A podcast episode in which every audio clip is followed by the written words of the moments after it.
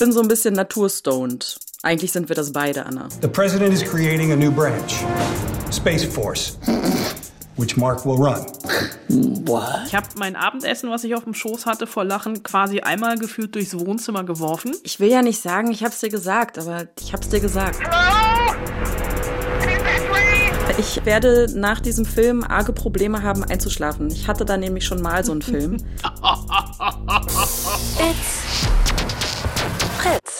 Die Spoil-Susen. Eine Fritz-Seehilfe. Mit Anna Wollner und Celine Güngler. Ich rauche keine illegalen Substanzen. Wollte ich jetzt nochmal klarstellen. Äh, die Frage, die wird mir öfter gestellt, interessanterweise. Jetzt schon wieder von Frank. Hallo Frank, ähm, treuer Hörer dieses Podcasts. Ähm, er bezieht sich dabei auf die Hausaufgaben, da kommen wir auch später zu. Aber ich möchte nochmal klarstellen, ich nehme keine Drogen und ich trinke nicht. Ja, ich trinke nie. Anna, ähm, kannst du das bestätigen? Kann ich bestätigen. Immer wenn wir uns sehen, ähm, trinkst du. Trinke ich nicht. Cola. Ja, das stimmt. Ja, Cola ist meine Droge. Aber zu viel Dro Cola ist auch nicht gut. Zu viel Drogen. Ja, zu viel Drogen sind auch nicht gut, aber zu viel Cola ist auch nicht gut. Das stimmt, das macht vor allen Dingen Fett. Aber ich wollte noch mal sagen, also um mir so irre Hausaufgaben auszudenken, bei denen ich mir im Übrigen in dieser Woche selber ein Ei gelegt habe, äh, brauche ich keine Drogen. So, Punkt. Haben wir das jetzt auch mal festgehalten. Ähm, ich bin so ein bisschen naturstoned. Eigentlich sind wir das beide, Anna. Ich? Jetzt legst du mir über Sachen. Ja, du tust ja halt immer so seriös, ne? Aber eigentlich bist du eine ganz abgedrehte. Ja, total. so, können wir dann jetzt anfangen? Wenn es denn sein muss. I want to welcome our newest four-star general, Mark Naird, formerly number two at the Air Force. Thank you. It has always been my dream to command a service branch. Our nation's internet runs through our vulnerable space satellites. POTUS wants complete space dominance. To that end, the president is creating a new branch, Space Force, which Mark will run. What? Space Force, so heißt die Serie, eine neue Comedy-Serie ab 29.05. auf Netflix. Und den Trailer fand ich schon mal so witzig, wirklich. Ich, also ich freue mich richtig drauf. Anna, trägt sich das? Äh, deine Freude ist vollkommen gerechtfertigt. Ich habe mir jetzt Geil. eben auch noch mal den Trailer angeguckt und musste schon wieder lachen. Und ich habe tatsächlich beim Gucken der Serie, ich bin mit, ich glaube, sechs oder sieben Folgen durch ich habe Tränen gelacht. Ich habe mein Geil. Abendessen, was ich auf dem Schoß hatte, vor Lachen quasi einmal gefühlt durchs Wohnzimmer geworfen, weil ähm, diese Serie so dumm ist. Also dumm im positiven Sinne. Also das ist, man fragt sich ja manchmal, ähm, oder es, es, passieren ja in unserer Welt Sachen, wo man sich denkt, das kann sich kein Drehbuchautor ausdenken. Ja. Ähm, das hier, Space Force, hat sich auch kein Drehbuchautor ausgedacht. Also gefühlt. Natürlich ist Space Force eine ausgedachte fiktive Serie von Greg Daniels, der Typ, der schon The Office gemacht hat. Und über den haben wir schon vor ein paar Wochen geredet, als wir über Upload geredet haben. Und Upload ist auch so gut. Und ähm, hier, und ich habe das tatsächlich nochmal nachgelesen, stimmt einfach sehr, sehr viel. Ja. Denn am 18. Juni 2018, da hat der amerikanische Präsident oder der Präsident der Vereinigten Staaten von Amerika, Donald Trump, ähm, per Dekret erlassen, dass es eine sechste Teilstreitkraft geben soll in Amerika. Also äh, wir haben schon fünf, nämlich die Army, die Navy, den Marine Corps, die Air Force, die Coast Guard und die jetzt Coast eben die United Space Force, um eben die eigene Dominanz im Weltraum beizubehalten. Das hat damals schon, glaube ich, für ein bisschen Gelächter gesorgt. Äh, Markus Söder ist ja auch nachgezogen mit einer ähm, bayerischen Space Force. Da warte ich auch noch auf die Serienverfilmung, vielleicht von den Leuten von Hinderfing. Die könnten das, glaube ich, ganz gut. Aber ähm, Greg Daniels und sein Lieblingsschauspieler Steve Carell, die haben sich nach The Office wieder zusammengetan und in einer rasenden Geschwindigkeit aus dieser Steilvorlage von Donald Trump eine Workplace-Sitcom gemacht. Also eine Sitcom, die am Arbeitsplatz spielt. Also eigentlich das, was sie mit The Office schon mal gemacht haben. Nur, dass äh, Space Force eben nicht im Büro spielt, sondern auf der Militärbasis der Space Force, irgendwo in the middle of nowhere. Und ähm, Steve Carell als Mark Nerd ähm, dort zwangshin versetzt wird. Der ist eigentlich ein hochdekorierter Vier-Sterne-General, gerade befördert worden und denkt, er soll die Air Force übernehmen, äh, wo er bisher der zweite Mann war, aber Äh, der Präsident, der übrigens nie beim Namen genannt wird, der immer nur als POTUS deklariert wird. Äh, also ja. President of the United States. Genau, ja. die Abkürzung für äh, Dingsbums, der aber natürlich angelehnt ist an Donald Trump und ähm, der auch immer wieder in diese Serie eingreift, zum Beispiel einmal Geburtstag hat und der eine Wissenschaftler, der eben auf dieser Space Force Airbase arbeitet, äh, sich ein Geschenk ausdenken muss, vom ähm, Social Media Beauftragten angewiesen. Und äh, also Steve Carell wird dahin strafversetzt und sein erster Tag oder beziehungsweise einer seiner ersten Arbeitstage, die Serie hat so einen Zeitsprung von einem Jahr, da fährt er wirklich durch the middle of nowhere und bleibt vor einem Berg stehen. Und man denkt, okay, hier ist vorbei, er hat sich verfahren. Und dann, ähm, eigentlich wie in so schlechten alten Science-Fiction-Filmen, oder Militärfilmen geht, öffnet sich dieser Berg und dahinter mhm. ist halt ein top ausgestattetes, nicht nur Labor, sondern eine ganze Militärbasis, die unter anderem Raketentests machen, die immer mal wieder Spaceships ins All schicken oder versuchen, Spaceships ins All zu schicken. Äh, es gibt einen sehr ambitionierten Wissenschaftler, der von John Malkovich gespielt wird, in der das alles mit einer stoischen Ruhe erträgt, weil Steve Carell überhaupt keine Ahnung hat von dem, was er da macht. Also ähm, ist, glaube ich, auch im Trailer die Szene zu sehen, da kommen Kongressabgeordnete, um sich das alles anzugucken. Und diese Kongressabgeordnete sind natürlich auch angelehnt an real existierende amerikanische Kongressabgeordnete. Also wenn man so ein bisschen das amerikanische politische Tagesgeschäft verfolgt, erkennt man Leute wieder was großartig ist. Und die äh, sind eigentlich nur gekommen, um dabei zu sein, wie so eine Testrakete gestartet werden soll. Und die Wissenschaftler sagen aber die ganze Zeit, wir sind noch nicht so weit und das Wetter spielt nicht mit. Und sie machen es aber trotzdem. Und es mhm. funktioniert natürlich vorne und hinten nicht. Und es gibt eine großartige Folge, ich glaube, die, die gucke ich mir einfach auch nochmal an, einfach weil sie so gigantisch großartig war. Äh, gibt es einen ein Cyberangriff der Chinesen und China sabotiert einen Satelliten, einen amerikanischen Satelliten im All, der diese Seitenflügelträger ausfährt und mhm. äh, China das aber mit einem, an, mit einem anderen Satelliten sabotiert. Und ähm, die, die ISS, also das Ganze ist eine Zusammenarbeit der Amerikaner und der Europäer. Es gibt halt auch europäische Mitarbeiter, auch in dieser Space Base vor Ort. Ähm, die haben jetzt irgendwie 60 Stunden Zeit, um dieses Ding wieder auf die richtige Bahn zu setzen. Und die einzige Hilfe, die sie haben, sind ein Affe und ein Hund, die in einer anderen Rakete Dingsbums zu Test Tiertestversuchen im All sind und ein Gebärdendolmetscher auf der Erde dem Affen erzählen soll, dass er jetzt alleine rausgehen soll ins All, um diese Dinger wieder anzubringen. Und was dann passiert, ist einfach nur, es ist einfach wirklich, also ich, ich merke schon, ich muss eigentlich gar nicht weiterreden. Ich hab dich, oder? Du hast mich. Ach, der Trailer hatte mich schon. Das ist so. ich stelle mir vor, die Serie ist halt genau nach meinem Geschmack humoristisch gesehen. Also sie, sie nimmt immer den billigsten Gag mit. Oder so den naheliegendsten Gag aber ja. es funktioniert trotzdem. Und ich finde auch, ich meine, das ist, ähm, die, die, die haben ja jetzt schon, äh, die sind seit ein paar Wochen, Monaten fertig und haben abgedreht, aber man kann da viel auch irgendwie so heute auf die Corona-Krise und das Handling von Trump auf die Corona-Krise rausnehmen. Also dieser kauzige Wissenschaftler, der von John Malkovich gespielt wird, ähm, der wird halt auch überhaupt nicht ernst genommen. Ne? Egal, was die mhm. Wissenschaftler sagen, äh, du kannst davon ausgehen, dass die Militärleute genau das andere tun. Und das ist so schräg und das ist so absurd. Also ich bin wirklich, ähm, ich bin großer Fan und kann es kaum erwarten, äh, bis die Serie, also ich meine, ich, ich kann auch jetzt schon weiter gucken, aber ich werde definitiv, äh, also ich sage das ja ganz oft, ne, sage ich, gucke eine Serie weiter und vergesse es dann, aber ähm, Space Force gucke ich wirklich weiter. Also, Space Force ab 29.05. bei Netflix zu sehen. Und bei Amazon gibt's halt diese andere Serie, die auch noch aktuell ist, dieses Upload vom gleichen Macher. Übrigens äh, auch großartig. Die habe ich auch wegge weggebinged. Ja, schön. Ach, da freue ich mich drauf. Das wird richtig gut.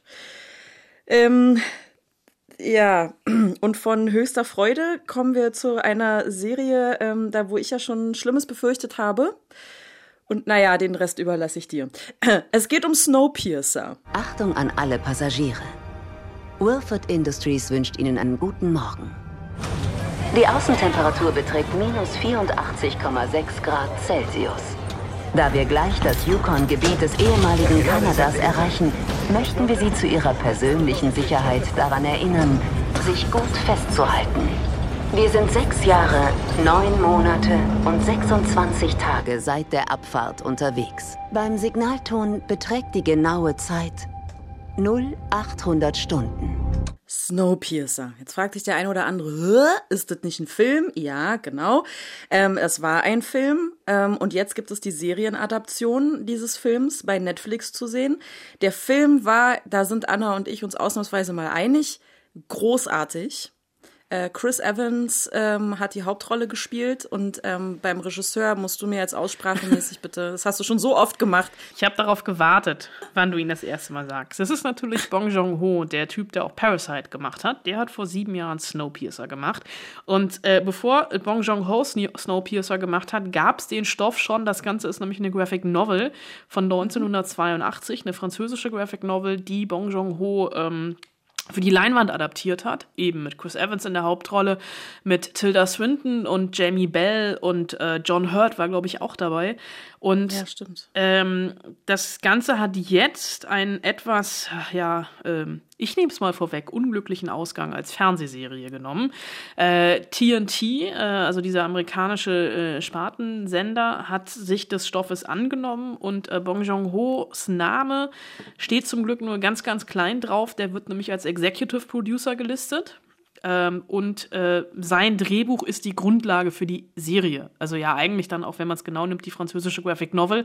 Ich habe aber eben extra nochmal nachgeguckt. Also bei IMDb wird er tatsächlich als Writer gelistet und dahinter steht dann äh, Script is based on the script from him. Mhm. Und äh, ich würde ja so weit gehen und sagen, dass der Film, der 2014 bei uns in die Kinos gekommen ist, tatsächlich mittlerweile zu einem modernen Science-Fiction-Klassiker gehört, weil er eben großartig war, fulminant und von vielen auch gesehen. Und ich habe immer noch mal so die Erfahrung gemacht, ne, gerade als Parasite kam und viele irgendwie fragten, was ist das für ein Regisseur? Kennt man was von dem? Hast du mal, hat der was anderes noch gemacht? Und ich dann meinte, ja, guck halt einfach mal Snowpiercer. Ich Dankeskarten bekam von Leuten, äh, die sich dafür bedankt haben, dass ich sie auf die Idee gebracht habe, doch mal Snowpiercer zu gucken. Ähm, man merkt so ein bisschen, bei der Serie schon vorweg, dass das nicht unbedingt ja was geworden ist, weil es da während der Dreharbeiten schon Hassel gab mit unterschiedlichen Regisseuren, die so ein bisschen Bäumchen wechseltig auf dem Regiestuhl gedreht, gespielt haben und das auch während der Dreharbeiten. Äh, und dass die Serie, ich glaube, also als Running Gag hatte ich die die letzten drei Jahre in jeder Serienvorschau fürs kommende Jahr mit Brei, weil ich immer gedacht habe, jetzt kommt sie endlich, jetzt kommt sie endlich. Ja, und jetzt kommt sie endlich und ist bei Netflix gelandet. Und ähm, für alle, die sich nicht mehr daran erinnern an den Film oder den noch nicht gesehen haben, großer Fehler, bitte jetzt den Podcast pausieren, Snowpiercer gucken und danach dann weitermachen. Wir hören also uns also in zweieinhalb Stunden wieder. Es geht um die Eiszeit, also beziehungsweise es ist eine von Menschenhand gemachte Eiszeit, weil chemische Kältemittel in die Luft gesprüht worden äh, sind, um Chemtrails verschwinden zu lassen. Dummerweise ist die Erde zu einer Tiefkühltruhe geworden und die einzigen Überlebenden, die sind sind im Snowpiercer unterwegs. Das ist eben der Zug, ähm, der äh, immer im Kreis um die Erde fährt und pro Umrundung braucht er ein Jahr. Und bezahlt, konzipiert und geführt wird dieser Zug vom Multimilliardär Mr. Willard, den wir sehr, sehr lange nicht sehen, aber um, über den viel gesprochen wird.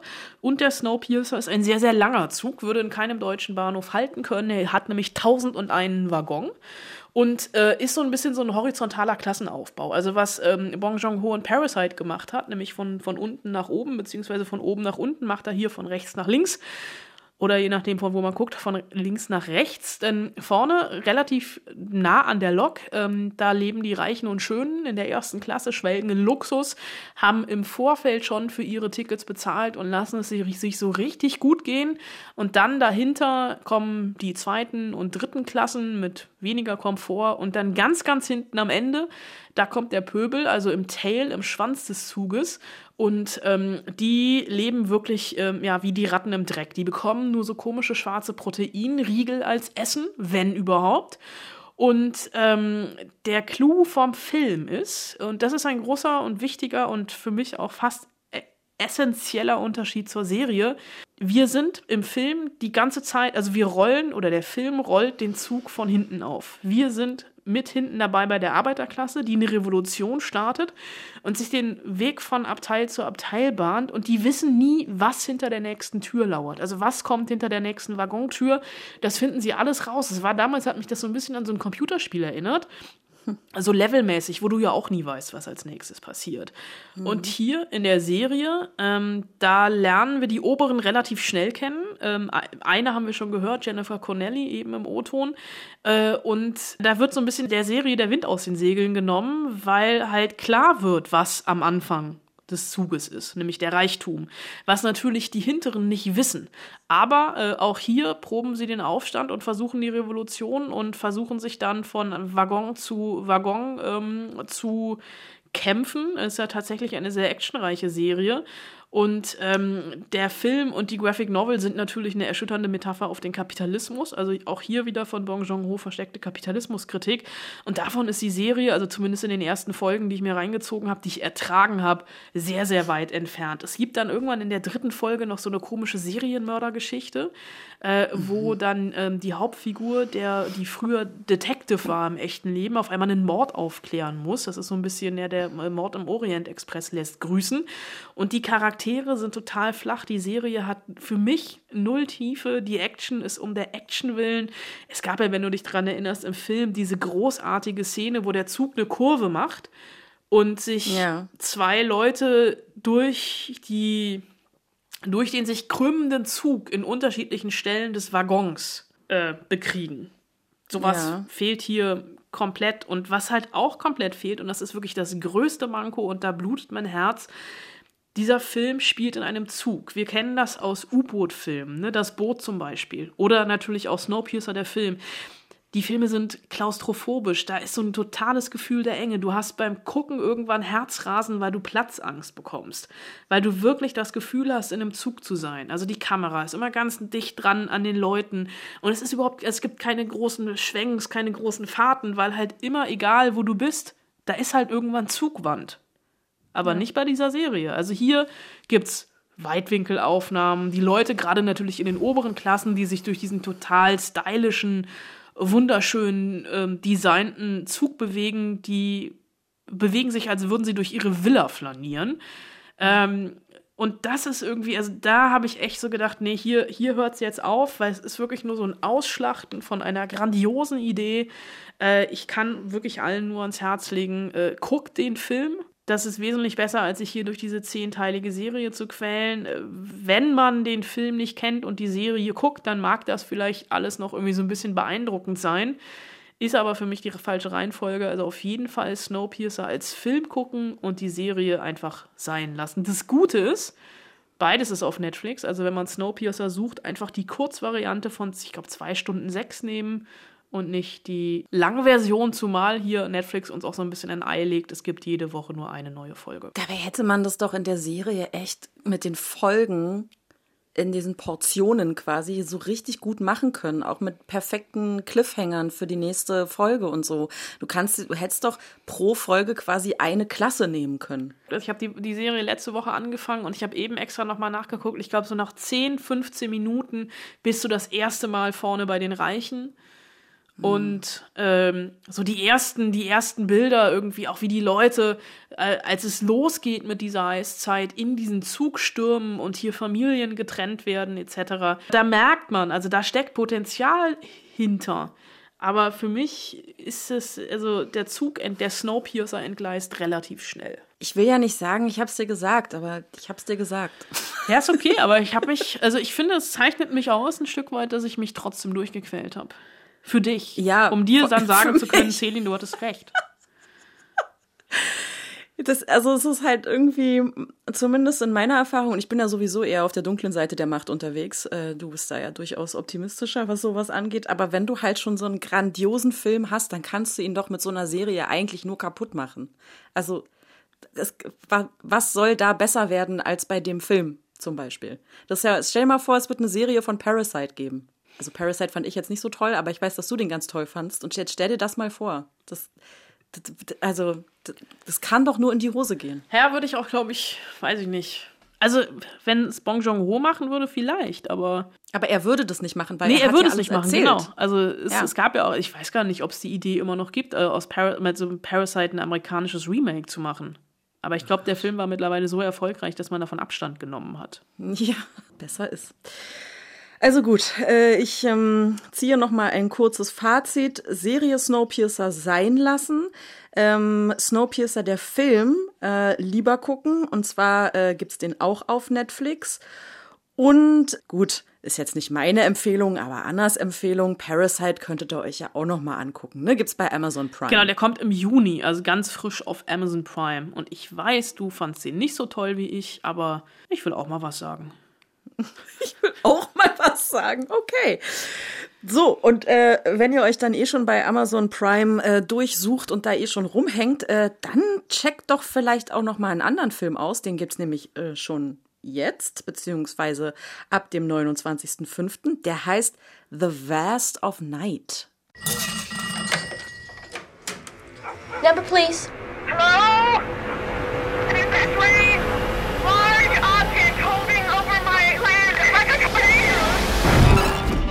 So, Frage Nummer eins. Äh, gibt es den auch auf Deutsch? Äh, Antwort Nummer eins. Ähm, ich gehe davon aus, würde aber nicht 100% meine Hand dafür ins Feuer legen. Empfehle diesen Film zu gucken mit Untertiteln, weil relativ schnell relativ viel gesprochen wird, aber der Film von vornherein so, so konzipiert ist, dass man gar nicht alles verstehen soll und auch muss. Okay. Im Trailer äh, sah der Film für mich aus nach so einer Mischung aus E.T., Super 8 und Krieg der Welten. Liege ich da falsch? Jein. Äh, E.T. ist 80er, Ja. Super 8 ist ähm, 2000er, 10er, oh Gott, ich weiß gar nicht, von wann der ist.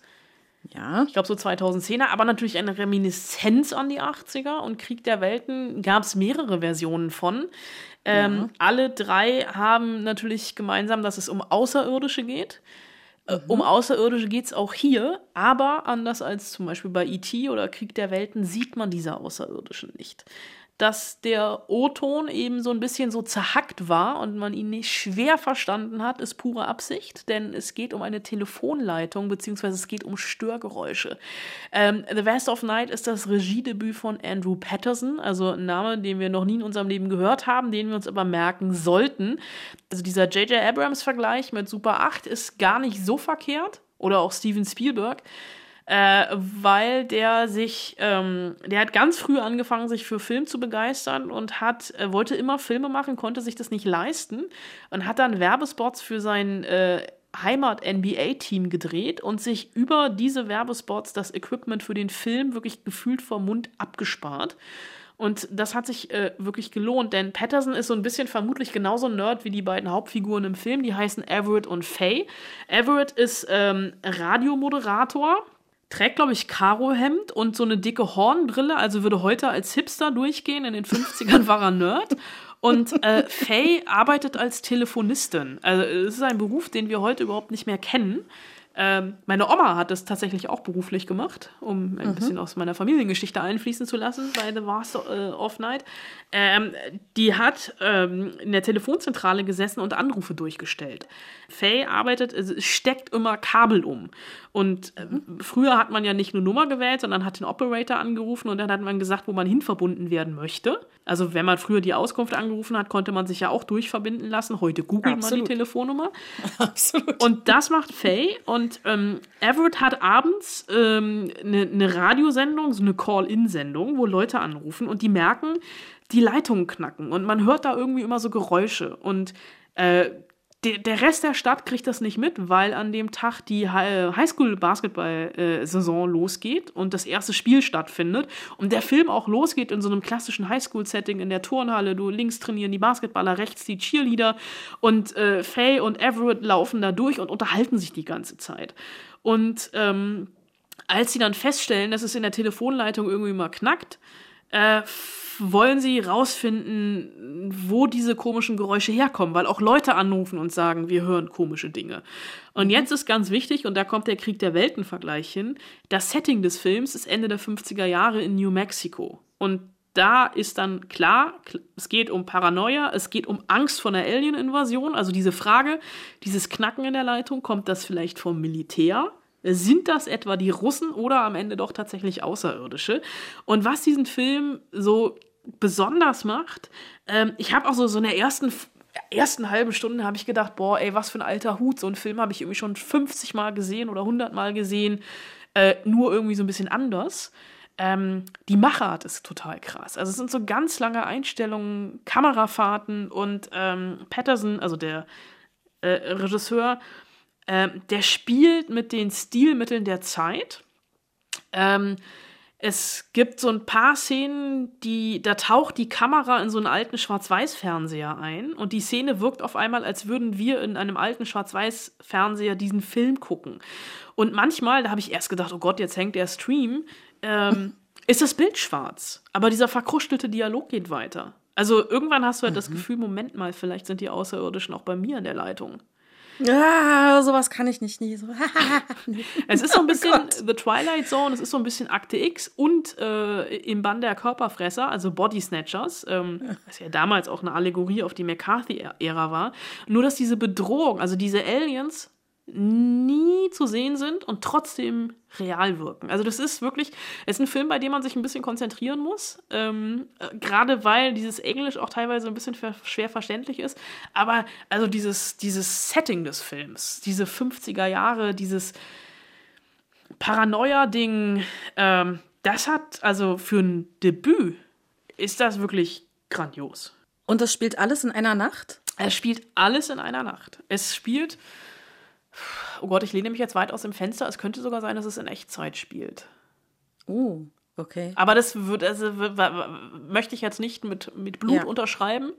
Aber es spielt alles in einer Nacht. Sondern sie unterschreibt mit Alienschleim. Ich unterschreibe mit Alienschleim. Okay. Ich habe eine spontane Eingebung gerade. Uh, Und zwar äh, für die Hausaufgaben für nächste Woche. uh, du hattest noch keine? Nee. Ähm, Filme oder Serien, ist mir egal, bei denen ihr hinterher nicht schlafen konntet. Weil ich befürchte, also irgendwie kriegt mich das. Ich befürchte aber, ähm, ich äh, werde nach diesem Film arge Probleme haben, einzuschlafen. Ich hatte da nämlich schon mal so einen Film, äh, den ich jetzt nicht verrate, weil er natürlich dann in meine Hausaufgaben reinkommt. Das erzähle ich dann nächste Woche. Hat er was mit Clowns zu tun? Nein. Okay. Genau, also Filme, bei denen ihr nicht schlafen konntet danach. Ähm, schreibt uns gerne an spoilsusen.fritz.de und dann bin ich mal echt gespannt, was dabei rumkommt. Vielleicht bin ich da auch sehr sensibel. Aber du hast auch so, so ein, zwei Filme. Wir haben schon mal drüber gesprochen. Ich habe so ein, zwei Filme, bei denen ich äh, mit Licht geschlafen habe nach dem Ja. Also das zählt auch mit bei Lichtschlafen oder danach wirklich Angst haben oder ähm, sich Gedanken machen oder Sorgen machen, ob da nicht vielleicht doch ein Monster im Schrank ist oder sowas. Sowas meine ich, ja. Also ihr versteht schon. Okay, also ich äh, fasse noch mal kurz zusammen. The Vast of Night heißt der Film, ist ab äh, dem 29.05. auf Amazon Prime verfügbar und hat Potenzial, ein Film zu sein, bei dem man danach nicht schlafen kann, würde ich jetzt mal behaupten. Ja, wobei ich auch so ein bisschen, also actionmäßig passiert nicht viel in dem Film, ne? Es Ja, ist- ja, das ist ja das Schlimmste. findet sehr viel im Dialog statt. Im Kopf. Und ja, im und Kopf. im Kopf vor allen Dingen. Ja, ja, ja. Und das ist halt, das ist. Oh. Oh. Das, oh, das, nee, ich, ich äh, komme gerade wieder in äh, mein Trauma zurück und jetzt, wo ich auf meine DVD-Wand blicke, sehe ich diesen Film sogar auch. Er, er, er fixiert mich geradezu, dieser Film, der mich wirklich tatsächlich wochenlang nicht hat schlafen lassen. Also das. Haben wir da ähm, schon mal das, drüber geredet? Weiß ich um dein Trauma? Ich glaube, wir haben schon mal drüber geredet, aber dieser Film ist relativ unbekannt und deswegen, ähm, ich glaube, du hattest ihn noch nicht gesehen. Ähm, aber dazu nächste Woche. Wow, was für ein Cliffhanger. Nicht schlecht. So hätte Snowpiercer mal sein müssen. Nein. Kommen wir äh, zu den, zur Hausaufgabe für diese Woche. Da äh, hatte ich mir ja hatte ich ja diesen wahnwitzigen Gedanken, ähm, Filme von euch zu hören, in denen Menschen was Besonderes anziehen müssen, um irgendwo anders hinzukommen. Und ich sage euch, ähm, also ich habe mir ein Ei gelegt. Ich, äh, Ich bin sehr gespannt auf deine. wirklich. Äh, Okay. Jeder ähm, Astronautenfilm. Ja, du kannst ja aber nicht drei Astronautenfilme nehmen. Das ist doch langweilig. Das stimmt, ich habe keinen einzigen. Siehste, ich nur einen. Okay, äh, Christian hat uns auf jeden Fall geschrieben und äh, ich finde, Christian hat echt, äh, hat, hat es gut gemacht. Also zum einen liebe Grüße, Christian, danke für deine Treue. Christian hat uns nämlich auch geschrieben, ähm, dass er ähm, seit Corona in Kurzarbeit ist und ähm, er tatsächlich äh, uns ganz doll gehört hat und ganz viel gehört hat und jetzt ähm, quasi live dabei ist und äh, die Hausaufgaben jetzt machen kann. Er hatte halt irgendwie ganz viele Folgen nachgehört und so, ähm, weil er nicht von Anfang an dabei war. Aber das ist ja das Gute an einem Podcast, man kann ja nachhören. Also herzlich willkommen, Christian, in der Live-Podcast-Welt. ähm, Christians Platz drei ähm, ist Mrs. Doubtfire. Und ach, wie nett, hat eine kurze Inhaltsbeschreibung. Um seine eigenen Kinder nach einem Sorgerechtsstreit regelmäßig sehen zu können, erschleicht sich Daniel, hieß der wirklich Daniel, Robin Williams? Bestimmt. Wusste ich gar nicht. Er erschleicht sich Daniel als Kindermädchen verkleidet einen Job bei seiner Ex-Familie. Klassiker.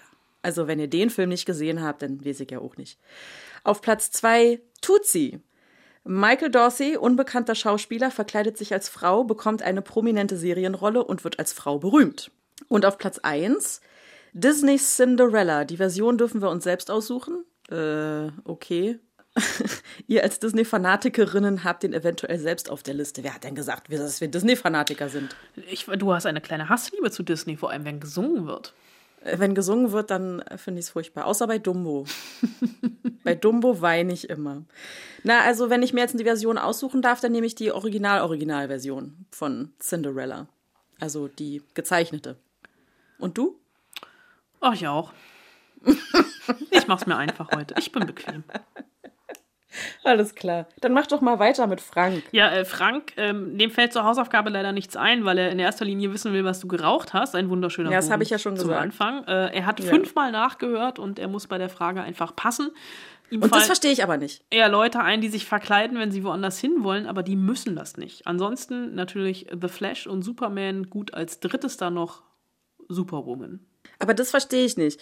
Warum hat Frank den Podcast fünfmal gehört? Ich glaube, er hat nur die Frage, die Sache mit den Hausaufgaben fünfmal gehört. Ach so.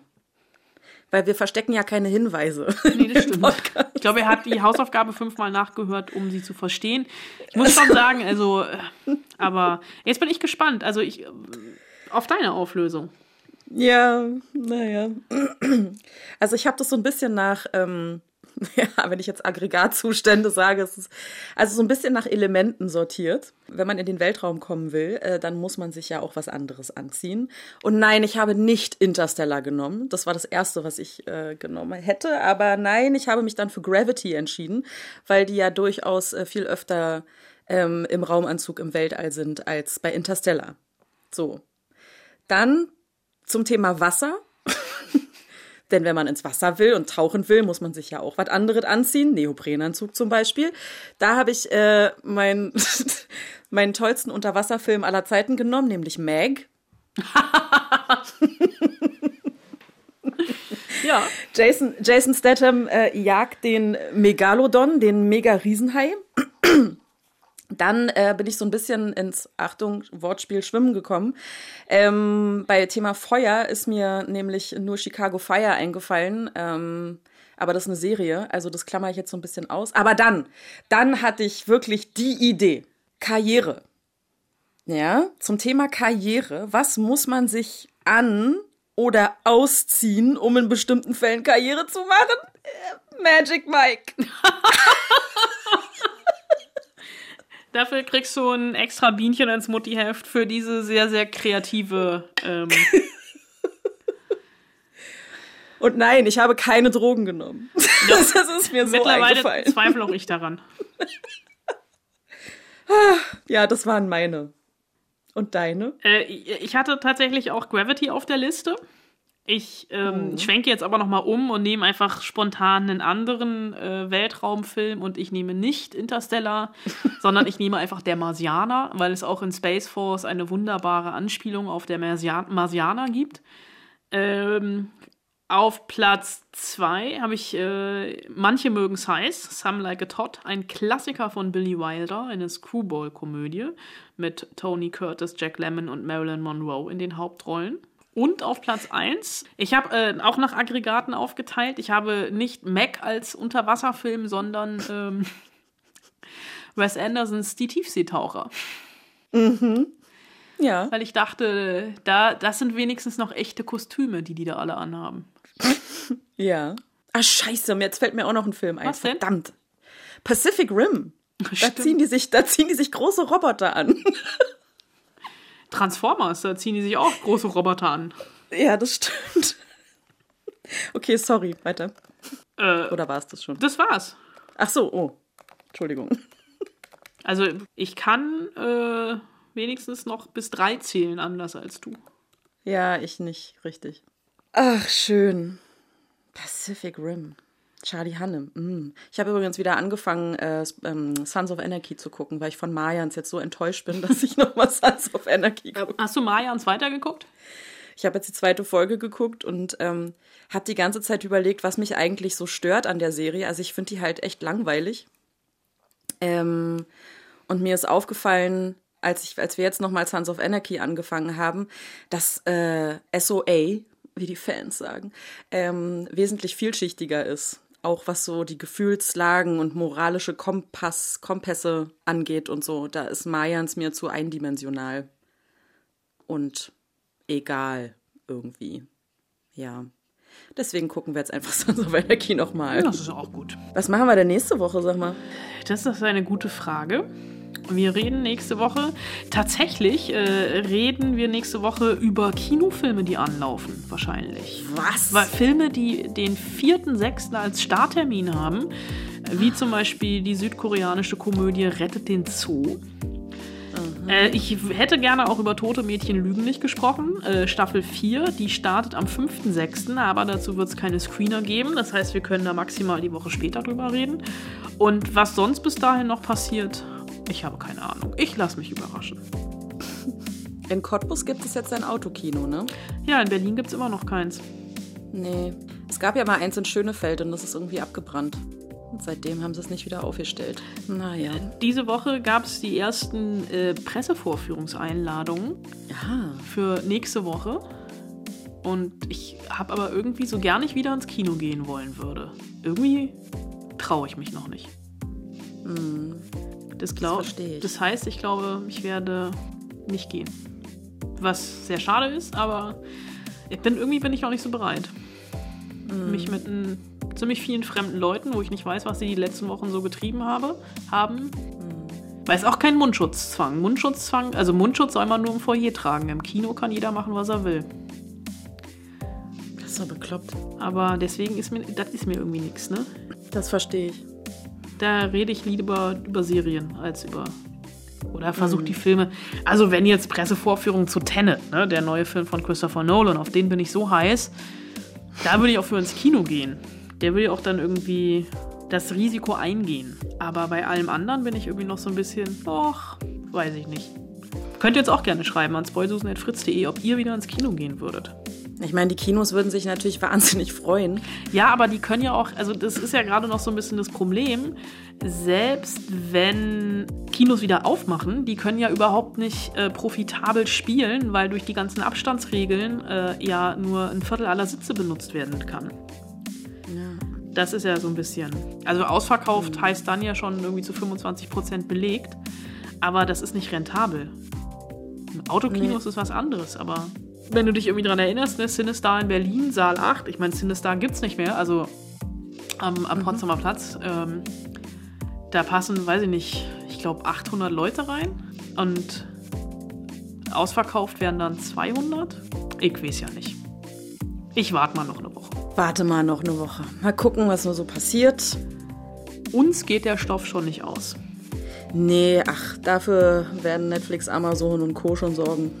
Und Disney Plus und Apple Plus und wie sie alle heißen. Also, Hausaufgabe für nächste Woche haben wir geklärt. Äh, Filme, bei denen ihr danach nicht schlafen konntet oder extrem Schiss hattet, äh, gerne einfach an spoilsusen.fritz.de schreiben. Und wir freuen uns dann, ähm, wenn ihr nächste Woche dabei seid, euch fleißig an den Hausaufgaben beteiligt und uns wieder hört. Liebe Grüße, eure Spoilsusen. Viel Spaß im Heimkino. Oder im Autokino drin. Oder auf dem Smartphone in der U-Bahn. In der U-Bahn vor allen Dingen. Ja, schön. Ohne Netz. Kannst ja runterladen. Fritz.